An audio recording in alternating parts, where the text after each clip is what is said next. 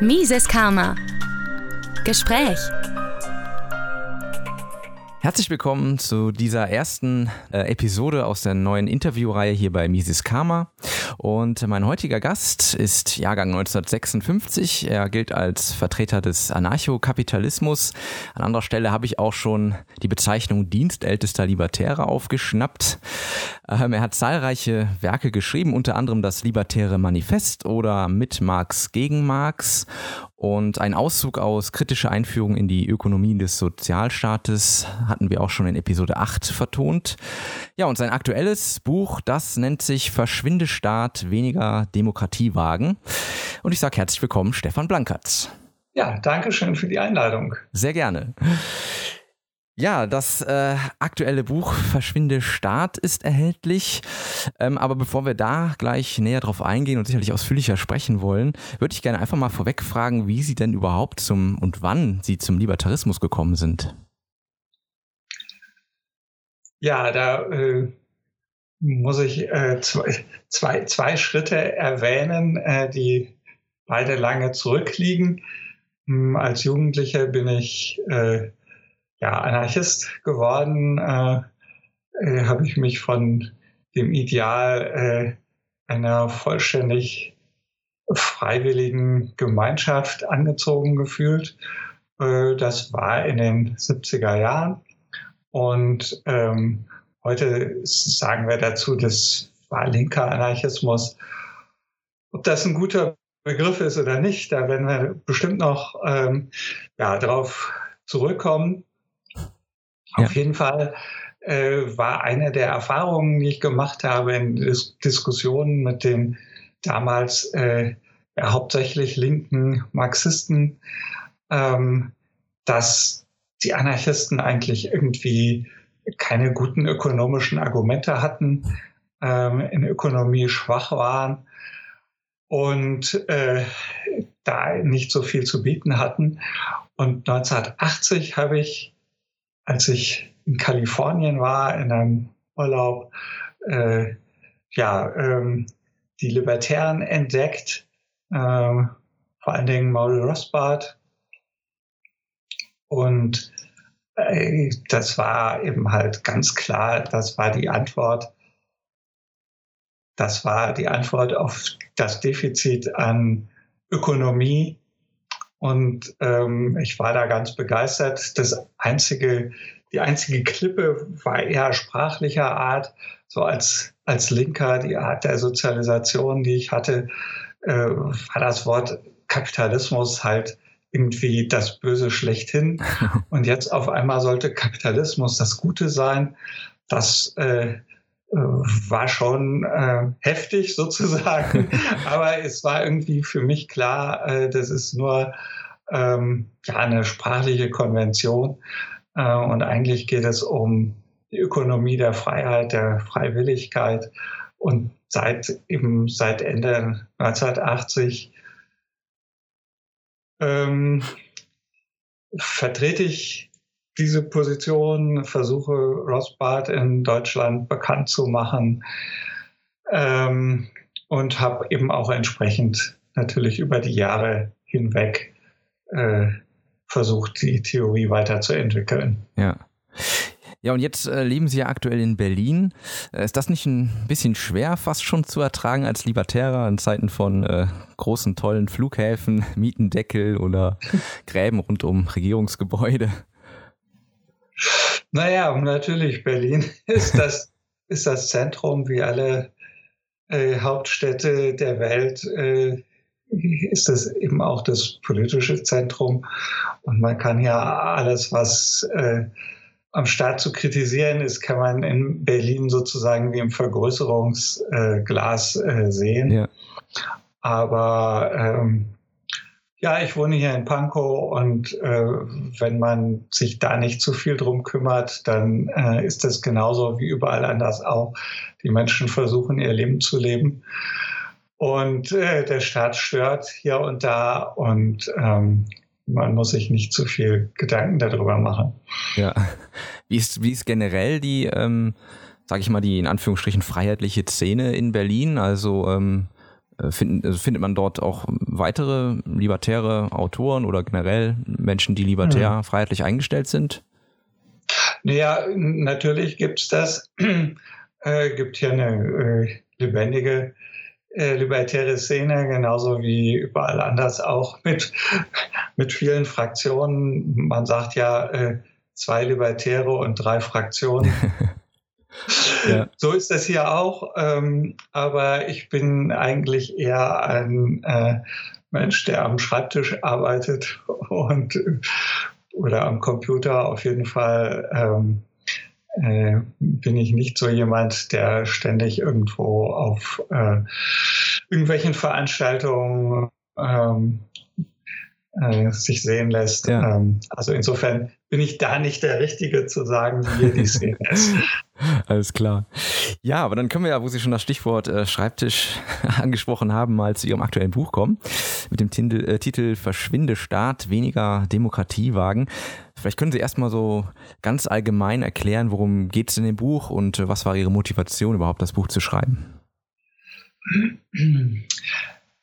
Ja, also da ist also ein, ein ganz wesentliches äh, Interesse, genau äh, speziell dieses Buch zu schreiben, war äh, ja die etwas äh, enttäuschende, für, für mich enttäuschende Sicht auf die libertäre Szene, ähm, die sich doch sehr stark äh, mit, um das mal vorsichtig zu sagen, rechtslastigen ähm, politischen Bewegungen verbindet. Mhm. Auf der einen Seite, auf der anderen Seite, dass ähm, ursprünglich die, die neue Linke auch einen starken anti-etatistischen Impuls hatte, der im Vorkommen verloren gegangen ist. Ähm, ja, und insofern wollte ich so ein bisschen ähm, anknüpfen daran, an, an die alte antietatistische linke Tradition. Das drückt sich auch in dem Titel aus, der äh, von meinem akademischen Lehrer, dem Ethnologen Christian Sigrist, stammt, der äh, ähm, ja auch die etatistische Entwicklung in der Linken sehr bedauert hat. Also das war so die, die Idee, einfach äh, diesen, dieses ursprüngliche ähm, von, von Maul Rothbard jenseits von rechts und links, äh, das wieder mehr in den Mittelpunkt zu rücken und zu sagen, wir sind da auf keiner Seite verortet, sondern äh, wir stehen wir stehen jenseits dieser etatistischen Strömungen. Ja. Ja, und Sie haben ja auch, äh, wenn man es so nennen darf, zwei Co-Autoren mit eingeflochten ins Buch. Äh, zum einen Emma Goldman und Gustav Landauer. Ähm, vielleicht können Sie zu den beiden auch etwas sagen, damit der Hörer weiß, ähm, wo die ansiedeln kann und warum genau diese beiden jetzt im Buch mit vertreten sind. Ja, also Gustav Landauer war einer meiner ganz frühen Helden, ein anarchistischer Autor, der 1919 ermordet worden ist nach der Münchner Räterepublik, äh, in der eine Funktion hatte, allerdings nur ein paar Tage, ähm, weil er dann angewidert von den ähm, äh, Machenschaften der Parteikommunisten äh, zurückgetreten ist. Ja, Gustav Landauer äh, ist ein, ein sehr interessanter Anarchist, der sich zwar als Sozialist bezeichnet hat, aber ähm, ja, diese, diesen ganzen Zwangskollektivierungsgeschichten sehr feindlich gegenüber war, der Sozialdemokratie gegenüber sehr feindlich war und der eine Vorstellung hatte davon, dass eben halt die Nation nicht der Staat ist, Nation als Gemeinschaft von ähm, äh, Personen, die eine gleiche Geschichte, eine gleiche Sprache haben, die ein gemeinsames Interesse haben, aber dass dies nicht durch, durch Grenzen und nicht durch Staatsgewalt hergestellt werden solle das fand ich also immer sehr sympathisch und das finde ich auch, auch jetzt noch sehr sympathisch. Da habe ich eben ein, ein paar Texte ausgewählt. Und Emma Goldman ist eine Amerikanerin mit russischen Wurzeln. Eine Anarchistin, die sich sogar kommunistische Anarchistin genannt hat, aber sehr individualistisch, wie man an dem Text, den ich aufgenommen habe, sieht. Sie bezieht sich auf Nietzsche zum Beispiel sehr stark. Und sie ist äh, 1918, 19 nach äh, in das revolutionäre Russland deportiert worden aus den USA als unerwünschte Ausländerin und hat da eben schon ganz am Anfang gesehen, dass das, was da in Russland nach der Oktoberrevolution passiert, dass das so gar nichts mit dem zu tun haben hat, was Anarchisten anstreben und hat, äh, es hat das Land dann verlassen, durfte nicht nach Amerika zurück, ist über England und Frankreich, Spanien nach Kanada, wo sie dann 1940 gestorben ist. Und sie hat ähm, ja, von ihr stammen im Prinzip die ersten Berichte über äh, die Unrechtsdaten äh, der Bolschewisten in, in Russland. Mhm. Und äh, insofern ist sie da eine, eine wichtige Informationsquelle gewesen und ähm, ist leider halt wenig gehört worden, weil ja, die staatstragenden Linken das nicht hören wollten, ja. was sie da zu sagen hatte. Ja, verständlich, also aus deren Sicht. ähm, genau, ja, ich würde jetzt mal aus relativ äh, ja aus der aus dem ersten ersten Drittel des Buches einen ganz kurzen Absatz mal eben vorlesen wollen. Ähm, ich glaube, der beschreibt das, das Prinzip der Demokratie eigentlich ganz gut oder was auch gleichzeitig das, das Problem daran ist. Ähm, und zwar ist es aus dem Kapitel äh, Mythos Volkswille, äh, Kritiker, die keine sind. An Kritik, der real existierenden Demokratie fehlt es nicht, doch bei genauerem Hinschauen orientieren sich viele dieser Kritiker an einem Ideal der Demokratie. Das heißt, sie kritisieren eine bestimmte Umsetzung der Demokratie, nicht aber das Prinzip der Mehrheitsherrschaft. Äh, das ist ja auch etwas, was wir im Grunde genommen ja schon immer sehen. Also auch äh, die, Ten die, ja, die Tendenz, die wir haben mit der, mit der AfD jetzt als sogenannte Opposition. Ähm, wir sehen zwar irgendwie Kritik, aber ja nie auf das eigentliche, auf die, auf die eigentliche Ursache. Also man, man versucht ja letztlich äh, Wählerstimmen zu erhalten, da gehen sie auch später drauf ein. Ähm, und damit reicht es ja im Grunde genommen schon, um das System weiter am Laufen zu halten, oder?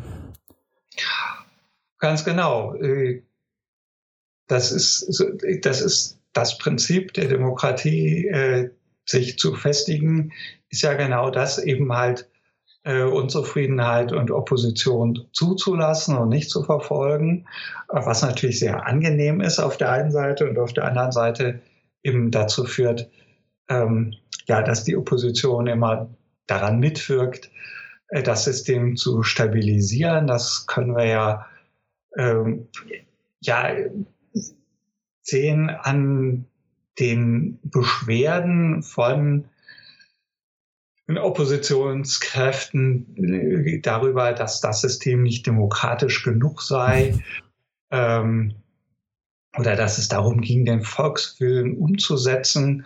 Äh, sei das nun in England mit dem Brexit, da jubelt man, ähm, wie toll äh, das ist. Und äh, zugleich äh, ist es vollkommen marginal. Äh, die, die, Abstimmung ist ganz knapp ausgegangen. Davon dem Volkswillen zu sprechen, das ist vollkommener Humbug. Ähm, und wenn jetzt wieder eine Abstimmung stattfinden würde, dann weiß man gar nicht, wie die ausgehen würde. Das heißt also, äh, da dieses Datum, dass das da einmal sozusagen für den Brexit gestimmt worden ist, dass das dann jetzt der Volkswille ist, das ist einfach ein, ein Mythos der, äh, der Demokratie. Und ähm, äh, natürlich überhaupt nicht kritisch dem System gegenüber, sondern es ist eben halt genau dieses System, äh, was man durch diese Jammerei darüber, ähm, dass da der Volkswille nicht ja, dass der nicht beachtet wird oder äh, nicht äh, umgesetzt wird, dass der eigentlich eben halt ähm, genau diesem System hilft. Ja, man sieht ja auch äh, dadurch, dass die AfD nun immer weiter an, an Stimmen gewinnt, äh, war ja sozusagen das Ende vom Lied der letzten Bundestagswahl ja eigentlich nur, dass der Bundestag größer ist als jemals zuvor und auch somit teurer ist als jemals zuvor. Ähm, aber an, an, an den Regierenden hat sich trotzdem nichts geändert. Also wir sehen ja gleich nach wie vor die gleiche Politik, außer dass sie den Steuerzahler vielleicht jetzt noch mehr kosten als vorher schon. Mhm. Ja, naja, und wenn die AfD an die Regierung käme, dann hat sie ja schon sehr deutlich gemacht, die jedenfalls die Kräfte, die dort dann die Politik bestimmen werden, haben sehr deutlich gemacht, äh, dass sie genauso fortfahren äh, wie bisher auch. Ne? Ja. Ähm, sie haben ja auch sehr schön mal aufge, aufgeschrieben, die ähm, auch nochmal die Bundestagswahl 2017, ähm, sozusagen das, das ehrliche Wahlergebnis, sprich unter Einbezug der Nichtwähler. Ähm, und da kommt ja die CDU, CSU auf 24,9 Prozent. Man könnte also mit anderen Worten sagen, dass drei Viertel der Wahlberechtigten eigentlich gegen den Sieger in Anführungsstrichen gestimmt haben. Mhm. Das ist ja auch irgendwie eine gewisse Art der Absurdität, die dadurch nochmal zum Vorschein kommt. Ähm, das kann ja alles andere sein, aber mit Sicherheit nicht der Wille, wenn man so möchte, des Volkes. Ja, genau. Das ist also das äh, trifft eben halt äh, im Prinzip auf alle Demokratien äh, zu, dass wenn man die Nichtwähler einbezieht, dass es dann ziemlich übel aussieht für die Mehrheiten. Und ähm, auch das ist ja so, dass, das, dass da bei der AfD überhaupt gar nicht mehr die Rede davon ist, seitdem sie eben halt äh, nennenswerte Stimmen bekommen. Äh, rechnen sie natürlich auch nicht aus, äh, wie viel geringer äh, ihr Anteil, ihr Rückhalt in der Bevölkerung aussieht, äh, wenn man ähm, die ehrlichen Wahlergebnisse zugrunde legt. Ja. Es hat seit Bestehen der Bundesrepublik Deutschland noch keine einzige Bundesregierung gegeben, die die Mehrheit äh, der Bevölkerung hinter sich hatte. Nicht eine einzige, auch unter Adenauer nicht. Ja. Ja, schon bezeichnet. Ja, Sie haben ja auch in dem Buch ähm, in dem Kapitel äh, Die Mehrheit kennt kein Erbarmen den schönen Untertitel Das Pendel der Wählergunst äh, gesetzt. Und äh, das zeigt ja, Sie haben das auch nochmal aufgelistet anhand der, ähm, der USA, ähm, wie sehr sich dort eigentlich die Demokraten und die Republikaner im Laufe der Jahre oder Jahrzehnte ja im Grunde genommen stetig abwechseln. Das ist ja auch so ein Kennzeichen dafür, dass im Grunde genommen ja, es pendelt mal in die eine Richtung und mal in die andere, aber das eigentliche System, die, Art der Demokratie äh, und der Staat als solches bleibt natürlich nach wie vor bestehen. Genau, und ähm, die, diese Emotionalisierung des Wahlkampfs verdeckt ja immer, dass da, äh, dass die, dass die Unterschiede äh, auf der Sachebene äh, relativ gering sind. Ähm, oder dann wird sich über über Wahlprogramme unterhalten, aber was nachher gemacht wird, hat mit den Wahlprogrammen nichts zu tun. Also äh, da gibt es einfach Mechanismen der Politik, äh, die, die sich einfach fortsetzen. Aber das ist jetzt kein Plädoyer dafür zu sagen, ja, es müsste, müssten die Wahlprogramme aber durchgesetzt werden, weil zum Teil steht in den Wahlprogrammen ja auch ein solcher Unsinn drin, dass man nur froh sein kann, äh, dass sie nicht umgesetzt werden. Also das ist, das ist auch so eine zweischneidige Sache. Auf der einen Seite ist es äh, richtig, dass eben halt sich äh, die Politik immer sehr weit von den Wahlversprechen und den Wahlprogrammen entfernt. Und auf der anderen Seite ist es, ist es eben auch gar nicht so schlecht, dass es so ist.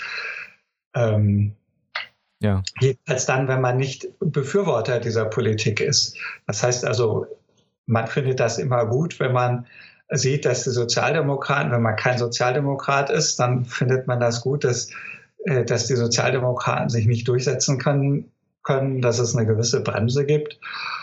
Ähm, wenn man Befürworter ist, dann findet man das natürlich ganz schlecht und genauso gut umgekehrt. Man sieht es ja in, in Amerika mit Trump. All die, die vorher äh, ja darauf gedrungen haben, dass, äh, äh, ja, dass äh, Obama irgendwie begrenzt wird durch die Beharrungskräfte ähm, der, äh, der, äh, der staatlichen Strukturen. Äh, ja, die, die jammern jetzt darüber, dass Trump sich nicht durchsetzen kann. Ähm, das heißt, man jammert immer darüber, dass man sich selber nicht stark genug durchsetzen kann. Ja. Das, das, das ist sozusagen das generelle Problem der Demokratie. Ja, da würde ich auch noch mal kurz vorlesen aus Ihrem Buch. Da haben Sie auch noch einen passenden kleinen Abschnitt dazu. Ähm, da die Kritik an der herrschenden Meinung als der Meinung der Herrschenden keine prinzipielle Demokratiekritik hinter sich hat, sondern allein der Frustration entspringt, gerade keine Mehrheiten in den Wahlen zu erlangen, schmilzt sie dahin, sobald die Zustimmung der Mehrheit droht. Hatte jemand darüber sich geärgert, dass in den staatlichen bzw. den staatstragenden Medien und dass in den Bildungs- und Forschungsinstitutionen zum Beispiel menschengemachter Klimawandel als Paradigma für unanfechtbar erklärt worden war, so freut er sich diebisch, sobald der Wind der Mehrheit sich gedreht hat und den Feinden kalt ins Gesicht bläst. Am Prinzip wurde jedoch nichts, nichts verändert. Der Staat, und sei er noch so sehr durch die Mehrheit legitimiert oder gar geheiligt, sollte nun mal nichts zu sagen haben darüber, was wahr und was falsch ist und auch nicht darüber, was ich für wahr oder für falsch halte und schon gar nicht für welche Forschung ich meine Gelder hergebe oder nicht hergebe ja, der menschengemachte Klimawandel oder die Theorie davon ist ja im, ohnehin im Moment sehr groß. Das Thema, ähm, da scheint sich ja die gesamte Politik im Moment fast hundertprozentig darauf zu stürzen. Das kann man ja sehr schön beobachten, wenn man einfach nur mal kurz in die Medien schaut oder auf die Straßen jeden Freitag. Ja, und trotzdem ist es eben einfach so, dass äh, man kann da eine Meinung selber zu haben, wie man will. Aber im Prinzip ist, ist äh, sozusagen der Libertarismus ähm, hat da natürlich keine Position zu ähm, inhaltlich, weil es eben einfach darum geht zu sagen, ja, jeder Forscher kann seine Theorie vertreten, ähm, darf dazu nicht Mittel haben von Leuten, die ihn nicht finanzieren wollen.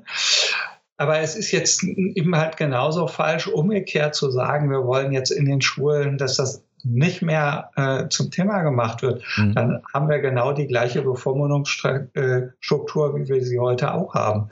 Und ähm, also das sehe ich halt äh, als als den, die, die, den bedauerlichen Lauf ähm, der Dinge, dass ähm, die sogenannten Rechtspopulisten eben halt auf der gleichen Ebene antworten und nicht etwa für die Freiheit von Forscher und Lehre und nicht die Freiheit der Bildung eintreten, sondern gerne selber bestimmen wollen, was Inhalt ja. ist. Das heißt, sie machen das Gleiche und äh, von daher ähm, ist das dann überhaupt nicht besser. Ja. Ja, es müsste eigentlich ähm, ähm, tatsächlich eher äh, sich wieder auf, auf, auf den Kern des Ganzen äh, müsste man sich mehr, ja, soll ich sagen, fokussieren. Also, wie Sie schon sagen, eben nicht entweder die eine oder die andere Seite und die dann als absolut sozusagen dahin stellen, ähm, sondern ja, man müsste die Möglichkeit haben, sich wirklich frei zu informieren, äh, frei darum, ja, sich, äh, die Wissenschaft müsste frei sein, sozusagen die Forschung.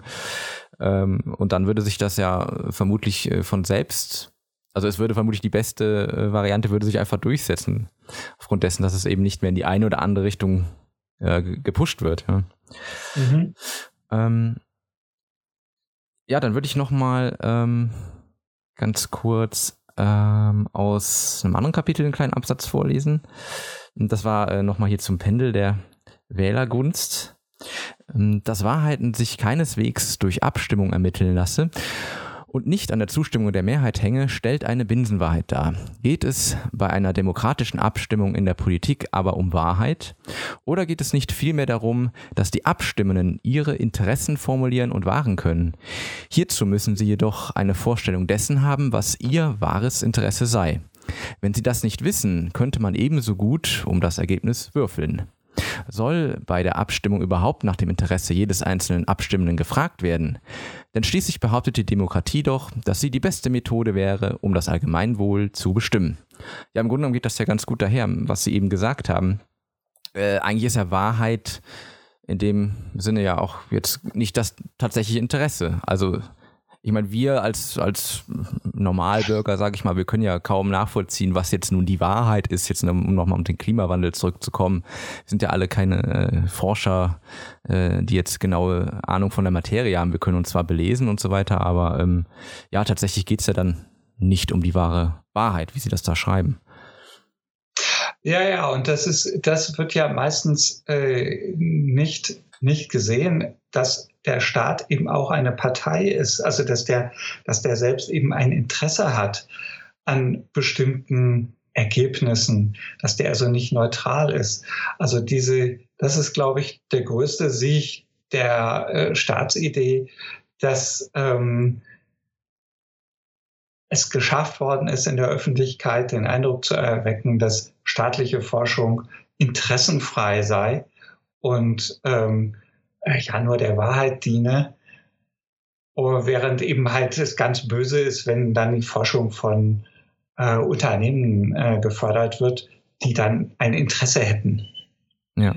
Und äh, das ist das ist aber etwas, was ja die Demokratietheorie überhaupt nicht erklären kann, äh, wie das zustande kommt, ähm, dass jeder einzelne Wähler auf der einen Seite äh, ja nach seinem Interesse wählen soll und auf der anderen Seite dann, wenn ich dann einen Strich drunter mache, dass dann das Allgemeinwohl rauskommt.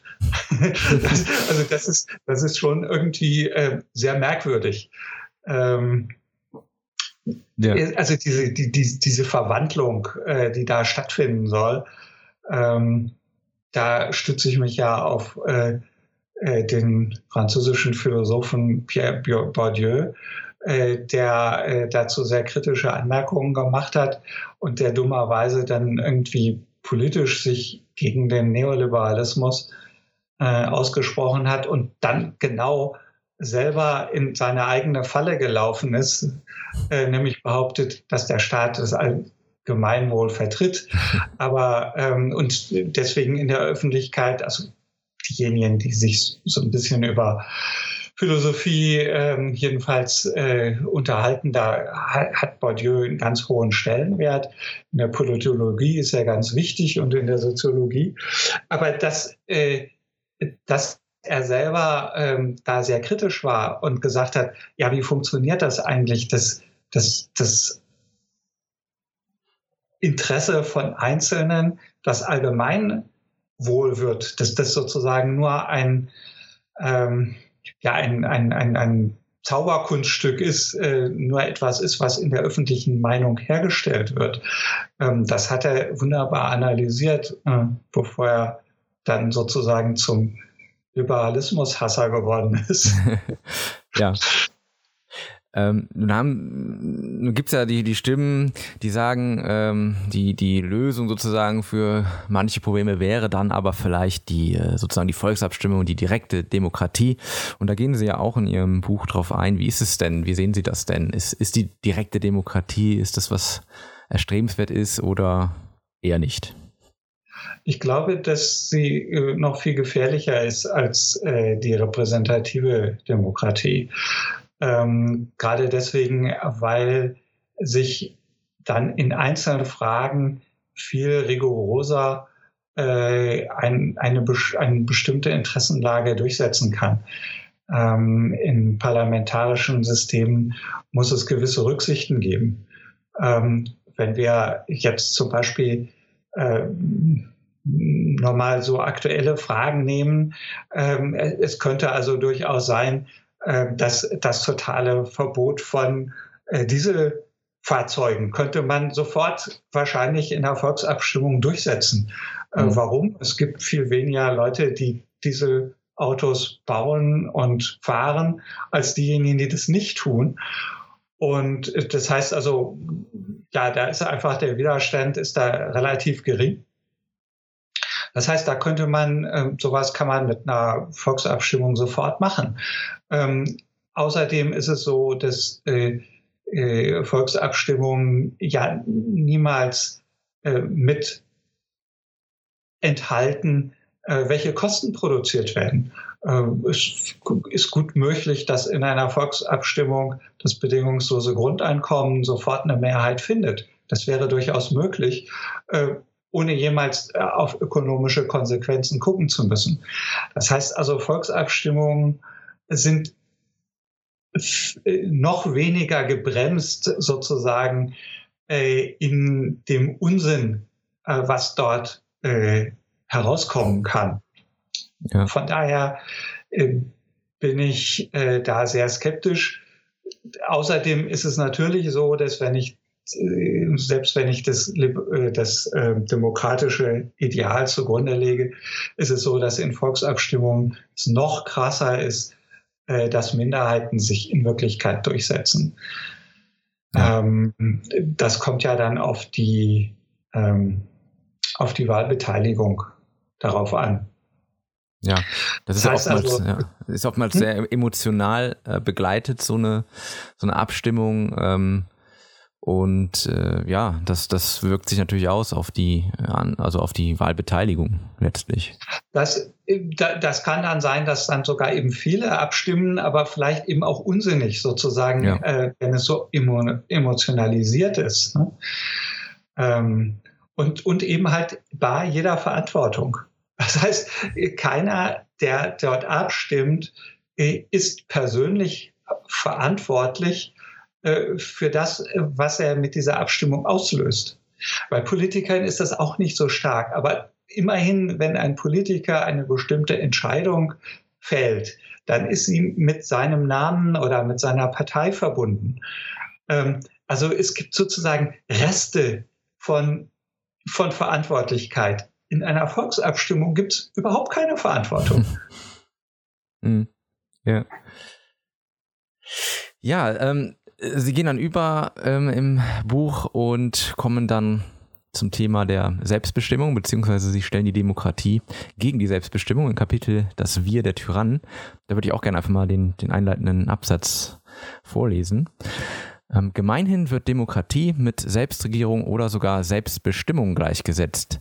Nichts könnte weiter von der Wahrheit entfernt sein, als solch eine Gleichsetzung.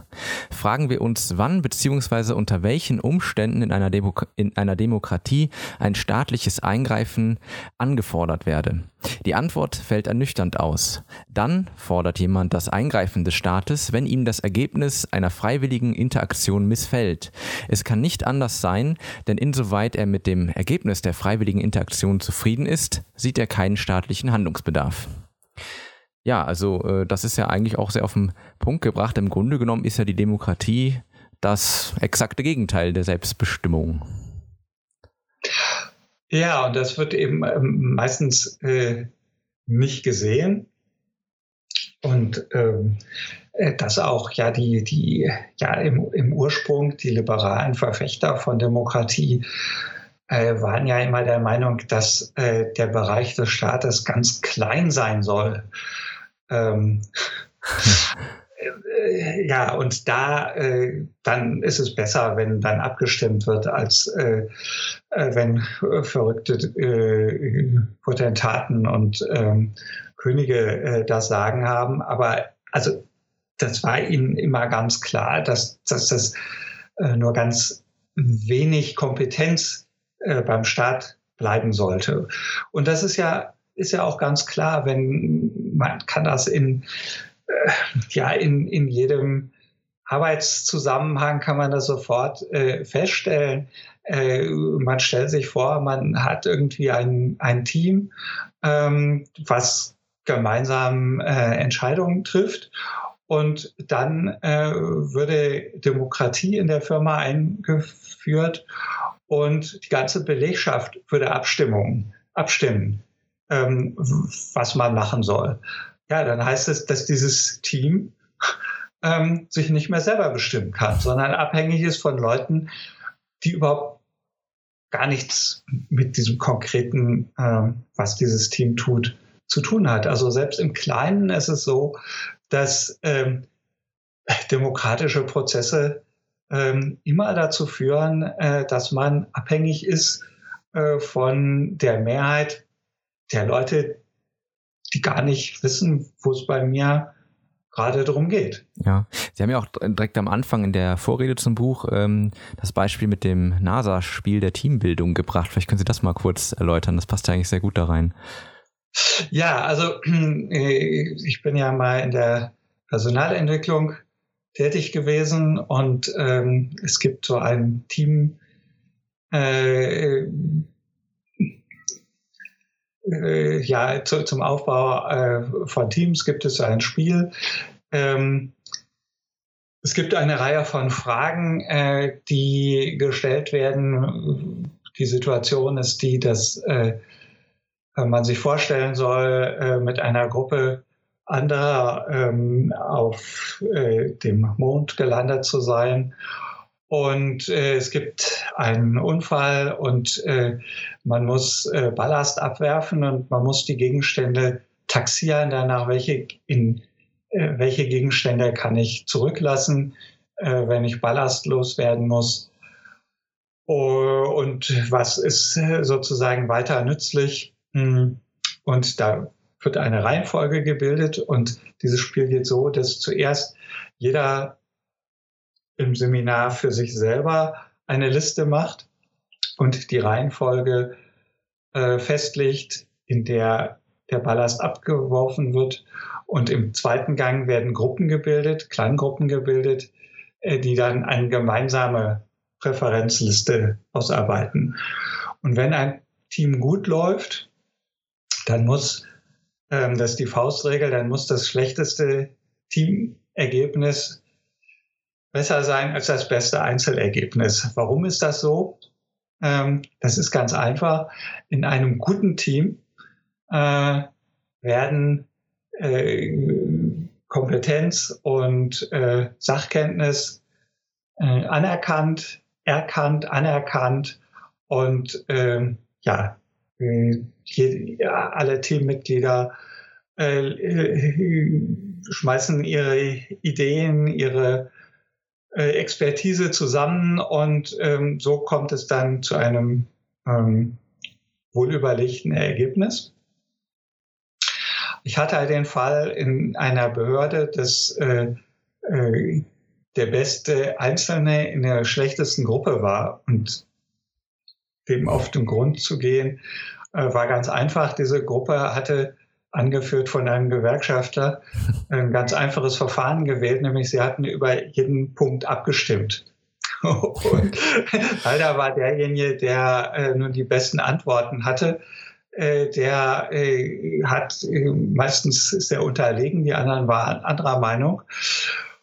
Und äh, dieser Teilnehmer in der Gruppe, äh, in, in dem Seminar war auch der Meinung, dass es vollkommen legitim äh, war, dieses Vorgehen. Und er war ziemlich sauer, als ich gesagt habe, naja gut, ihr seid jetzt nur in Hops gegangen ähm, mit diesem Verfahren. Also äh, in einem guten Team geht es ihm gerade nicht demokratisch zu, sondern es geht danach zu, dass man sich gegenseitig zuhört, dass man ähm, Autorität anerkennt, ähm, dass man den Experten ähm, ja, sein, sein, sein Wissen ausbreiten lässt und so weiter. Das, das ist eben ein, ein gutes Team, ähm, während ein schlechtes Team ist, äh, wo die Leute die Hand heben und äh, einfach sagen, ja, das, was die Mehrheit gerade hat, das setzt sich dann durch. Ja, ja ein schönes, schönes äh, Beispiel für äh, im Kleinen sozusagen, wie es wie es im Großen ist eigentlich. Ja. Mhm. Ähm, oder es dann noch stärker ist. Oder ne? noch also, stärker, ja. Je weiter, je weiter man entfernt ist, also dass äh, Menschen in Bayern bestimmen können äh, per, per Abstimmung, wie es in Berlin, wie man in Berlin zu leben hat, ist irgendwie ziemlich absurd. Ne? Ja. Ne? Und umgekehrt natürlich umgekehrt auch. auch ne? Ja. Und äh, ja, und hier sind sozusagen im, im Normalfall wäre, wäre es so, dass sich äh, eine, eine Autoritätsperson ja irgendwie auf natürliche Art und Weise einfach ergibt. Und äh, im, im, in der Demokratie oder im Staatssystem wird die sozusagen ja künstlich dorthin gesetzt und die sagt dann eben, was los ist, ja. Das ist ähm, auch so ein bisschen in, in dem Team, was sich irgendwie findet und, und frei sozusagen äh, zusammenarbeitet, ähm, wäre der Prozess ja eben gänzlich anders, als wir jetzt mhm. im System zu sehen ist. Mhm. Ähm, was glauben Sie denn, wenn Sie sich jetzt so umschauen, ähm, wie so der, der Status quo ist hier in unserem Lande? Wie, wie, wie sehen Sie da die Zukunft? Glauben Sie, dass es wird sozusagen, um es böse zu sagen, noch demokratischer? Also äh, bis es dann irgendwann richtig kracht? Oder erkennen Sie dann doch irgendwo auch so eine gewisse Art der Erkenntnis darüber, dass vielleicht Staat nicht unbedingt immer oder generell nicht die Lösung ist? Naja, so zumindest an der Oberfläche äh, ist Demokratie natürlich wieder ganz gefestigt. Auf der einen Seite, das ist ganz klar, die, die herrschenden, ähm, man sagt die herrschenden ja. Linken, ähm, ob das nun links ist oder nicht, das ist ja ein sinnloser Begriff. Aber also die Herrschenden ähm, sind sehr ähm, an dieser Demokratisierung interessiert gewesen. Aber mh, hm, da hatten wir ja vorhin schon äh, drüber gesprochen. Die Opposition versteift sich gerade ganz klar darauf, ähm, eben halt auch demokratisch vorgehen zu wollen und sich demokratisch durchsetzen zu wollen. Und da ist das eben halt so, dass die, ja, sagen wir mal, ursprünglich konservative äh, Skepsis gegenüber Demokratie ähm, dass die ganz verloren gegangen ist. Genauso wie auf dem Weg der Linken, auf dem Weg zur Macht auch die äh, ja, Skepsis gegenüber zentralstaatlichen Entscheidungen äh, zurückgegangen ist. Und jetzt auf einmal äh, die Linken, die um ihre Machtposition bangen, äh, ja feststellen, dass es Mehrheiten, rechtspopulistische Mehrheiten gibt, so dass sie ähm, ja, also sich überlegen, ob sie Volksabstimmungen noch gut finden. Ähm, ja, und äh, ja, langsam etwas skeptischer werden, ob sich das umsetzt in eine wirkliche Demokratiekritik. Das wird sich zeigen. Aber ich glaube, dass unabhängig von diesen politischen Oberflächenphänomenen ähm, äh, dass es schon auch zunehmend Menschen gibt, die diesen Verbotswahnsinn ja. ähm, so überhaupt nicht mehr mitvollziehen können. Und äh, das gibt sozusagen die Hoffnung, ähm, dass jenseits dieses Rechts-Links-Pendels, ähm, dass irgendwann mal doch genügend viele Menschen in der Bevölkerung sagen, so jetzt haben wir die Nase voll, jetzt nicht mit uns. Solche Prozesse kann man nicht äh, präzise voraussagen. Ähm, das sind, ja, das sind Prozesse, die nur mit Chaostheorie zu erklären sind. Das heißt also, das fängt irgendwo im Kleinen an und auf einmal ist es um da. Also das ist nicht etwas, wo man sagen kann, ja, mit Sicherheit wird es so und so laufen, aber es ist durchaus eine ähm, ja, eine, eine ernstzunehmende Möglichkeit, äh, dass da libertäre Gedanken äh, wieder äh, mehr Zulauf haben werden. Glauben Sie denn, dass äh, libertäre Gedanken vielleicht auch irgendwie ein bisschen in, in einer, sag ich mal, äh, moderneren Art und Weise auch vielleicht wieder ähm, dem Ganzen gut tun würden. Also ich habe manchmal so ein bisschen das Gefühl, ähm, das ist natürlich, man ist da, wenn man einmal so da drin ist, das verstanden hat, man ist dann so ein bisschen in Anführungsstrichen in einer Szene drin und da spricht man dann eben vielleicht auch mit, weiß ich nicht, mit äh, ökonomischen Fachbegriffen und so weiter. Ähm, es ist vielleicht mhm. für jemanden, der da außen steht, ein bisschen schwer greifbar. Also ich kriege auch manchmal die Kritik, ja, was soll ich mir jetzt hier Bücher anlesen von Leuten, die schon, äh, weiß ich nicht, für die 100 Jahren geschrieben haben, ist doch uninteressant, ist ja nicht, nicht, nicht zeitgemäß sozusagen. Ne? Ähm, glauben Sie, da kann man was machen? Könnte man da ein bisschen, müsste man vielleicht ein bisschen moderner auch werden, vielleicht auch in, in Musik und Kunst und so weiter? Auf jeden Fall. Also das, äh, also das sehe ich ganz klar. Dass, also ähm, die äh, Staatslinken haben äh, sich auch nicht durch ökonomische Theorie, sondern ähm, durch kulturelle Hoheit äh, durchgesetzt. Ähm, da äh, ja, versuche ich äh, ja auch sozusagen ein bisschen äh, eben anders vorzugehen, nicht so ähm, ökonomielastig, obwohl Ökonomie wichtig ist. Also das ist auch wichtig sozusagen den, den Leuten zu vermitteln, äh, wie wichtig Ökonomie ist. Aber ähm, natürlich ist nicht nur Ökonomie wichtig, sondern es sind viele andere Sachen wichtig. Es ist wichtig, die richtigen Ideen der Vergangenheit zu bewahren, aber den, ihnen einen modernen Mantel zu geben, äh, sie immer wieder neu zu formulieren. Also es reicht natürlich nicht, alte Geschichten äh, wieder zu coin und äh, genauso zu belassen. Also auch da ist eine wichtige Übersetzungsarbeit und nicht nur eine Übersetzungsarbeit, sondern auch eine Aneignungsarbeit zu leisten. Und ähm, äh, nicht so sehr sich in, in, in Szenentum äh, zu verbuddeln. Also ja. das sehe ich auch so. Ja. Übrigens interessant, wo ich erst kürzlich drauf gestoßen bin, also äh, in den 70er Jahren haben schon äh, Rush, weiß ich, ob sie Ihnen was sagen, äh, kanadische ja. Prog-Rock-Band, die haben ähm, ihr Album 2112, was relativ erfolgreich war, ähm, aufbauend, also inhaltlich aufbauend auf äh, Theorien und Texte von Ayn Rand geschrieben. Mhm. Ähm, sowas bräuchte es doch eigentlich auch mal wieder, oder? Sowas äh, würde man ja heutzutage in der Popkultur oder sonst wo ja gar nicht, also findet man, glaube ich, gar nicht. Ich wüsste, ich hätte jetzt kein Beispiel, wo es wirklich noch äh, irgendwie die Freiheit in irgendeiner Form so, so, so dargeboten wird. Naja, also das, äh, das gibt es schon. Ich, äh, jetzt fällt mir natürlich äh, spontan das nicht, äh, nicht ein entsprechend, aber ähm, natürlich, ich glaube, dass das ein wichtiges, äh, wichtiges Vehikel ist und ähm, ich denke, dass auch da äh, ja zunehmend ähm, äh, Künstler einfach die Nase voll haben von diesem Einheitsbrei. Ähm, und äh, natürlich äh, so Leute wie Grönemeyer, äh, die äh, strecken sich da nach dem, äh, nach, nach dem Mainstream.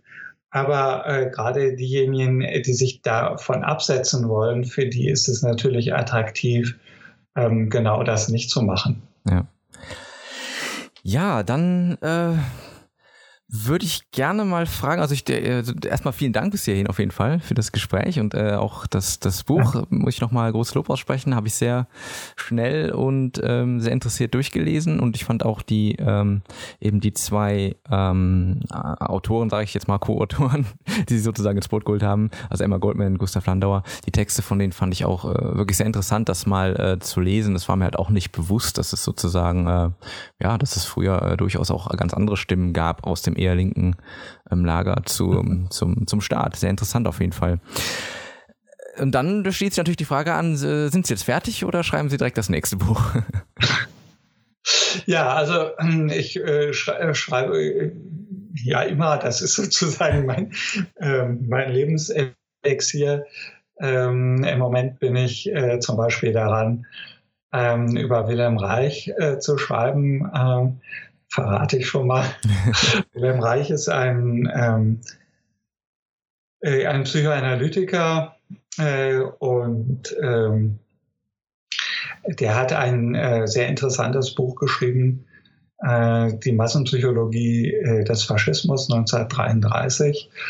Und äh, das Verrückte daran ist, dass zu dem Zeitpunkt, als er das geschrieben hat, war er Mitglied der Kommunistischen Partei. ist aber aufgrund dieses Buches ausgeschlossen worden, weil er sich 1933 gewagt hat zu fragen, was man denn falsch gemacht habe, dass die Faschisten an die Macht gekommen seien. Okay.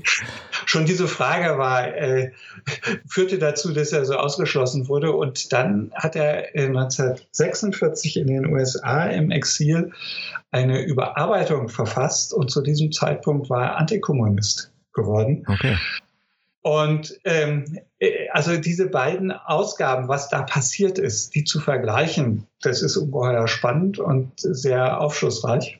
Und da bin ich gerade dran.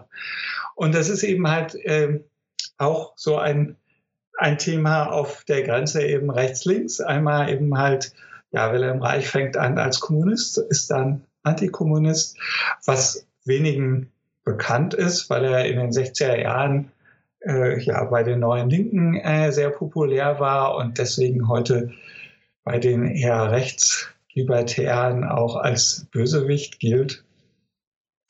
Und also da, ähm, ja, das ist auch so ein, äh, ein Grenzthema, was ich ähm, sehr interessant finde, also nicht nur interessant finde, sondern was für, äh, für heute auch viel Aufschluss äh, gibt. Ja, klingt auf jeden Fall sehr spannend. Ja, äh, vielleicht äh, wäre das dann ja auch wieder ein Aufhänger für ein nächstes Interview, wenn es denn soweit ist. Auf jeden Fall nochmal vielen Dank, ähm, dass ja, sich die Zeit genommen hat. Hat sehr viel Spaß gemacht und ich hoffe, den Hörern hat es auch äh, Spaß gemacht, gemacht. Und äh, ja, sage vielen Dank, Stefan Blankatz. Ja, gerne. Mises Karma, der freiheitliche Podcast. Auf Spotify, Deezer, iTunes und YouTube sowie unter miseskarma.de.